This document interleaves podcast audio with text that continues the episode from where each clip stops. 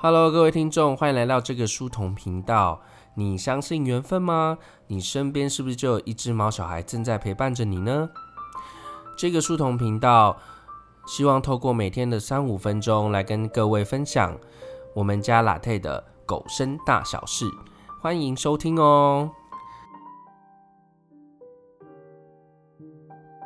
那今天第零集就希望能跟大家分享一下，我们是怎么认识拉泰跟拉泰怎么成为我们家人的故事。遇见拉泰的那天，其实是非常的奇特的。约莫在大约二零一八年的一月，已经快要接近过年的时候，那时候天气也是蛮寒冷的。我跟我老婆像往常一样，就是去逛夜市吃吃东西。然后逛完之后呢，就想说走回家消化一下。那我们在走回家的过程中呢，其实我们会经过一整排的一个宠物店。那我们就赫然猛然的发现，呃，有一家店的角落有一只小狗狗，呃，瑟缩的躺在那里。然后很奇怪的是，就是它比一般在宠物店的狗。呃，在稍大，我们就我们就心里充满了疑问嘛，所以我们就是推门进去。一推门走进去的时候，书童我就被邋遢的双眼直勾勾的看着我，然后就是盯着我，然后就跟我说：“来，带我回家吧，拜托，不要让我在这么寒冷的夜晚，这么寒冷的冬天，我还要一个人度过。”我觉得我可以读得懂他的心声，那我们就问老板说：“诶，老板，这只狗，呃，怎么会，呃，出现在这里？”那老板说呢，其实原因是，呃，他的前四组把它购买回去之后呢，因为，呃，家里的安排会需，呃，他们接下来的他们接下来的计划是要移民出国，所以没有办法在。饲养邋遢了，所以，呃，所以就把它又送回来，然后希望可以有人可以领养它，然后我们才看到牌子上面写着“请领养我，带我回家”。然后我跟我老婆就觉得，Oh my God，这就是一个 sign，这就是一个缘分，因为。它不是放在就是显眼处，就是外面工人观赏的显眼处，它是放在里面的一个小角落，而且它其实那边很多家店，可是就是这样的一个巧合，一个机缘，它被我们发现了，被看到了。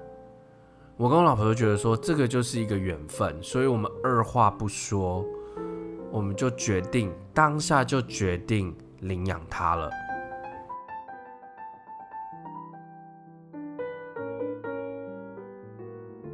那 Latte 这个名字是怎么取的呢？就是，呃，这也是很妙啦。我本身喜欢喝咖啡，哦，不是那种很厉害的咖啡，就是我非常喜欢喝 Latte。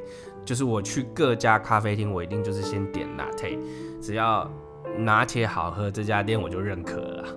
对，所以就是我，呃，然后刚好它的那个毛色啊，它并不是这么的深咖，它还带一点奶油色，我就觉得跟 Latte 这个。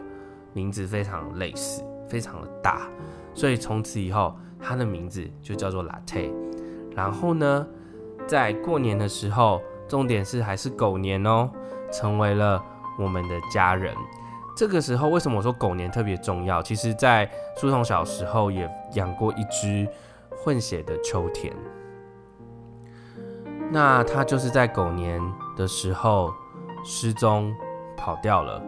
就是不知道他去哪里了。那时候我才小学三四年级，我非常非常难过，因为连一张照片都没有。然后我有画过他，可是那张图我其实也不见了，不知道放去哪里了。所以其实我一直觉得，到现在为止，我还是一直觉得，就是拉泰已经，呃，拉泰已经，拉泰已经要两岁要三岁了。然后到现在为止，就是我我还是觉得，就是他是来福要告诉我们他回来的一个 sign。然后还有就是他安排了 Latte 来跟我们见面。我觉得就是这个真的是一个呃很很让我觉得非常感动的一个认识 Latte 的过程。OK，那今天的故事大家喜欢吗？喜欢的话，呃，帮我在啊 Apple Podcast 上面，然后 Spotify 上面就是按追踪订阅。然后甚至帮我留言，就是说可能跟我们跟我聊聊，就是你们家狗狗的故事啊，或者是你还想要听什么样的一些呃跟狗狗相关的呃，可能是资讯也好，还是趣闻也好，我会尽量的去收集。那希望大家天天收听，欢迎收听这个书童，下次见喽，拜拜。一滴两滴三滴四滴漏尿哥总是喜欢尿尿在尿盆外面，妈妈好生气，总是骂不怕，它就是尿在外面。一滴两滴三滴四滴漏尿哥，做错事就是喜欢耍自闭，妈妈好生气，总是骂不怕，它就是 won't I take?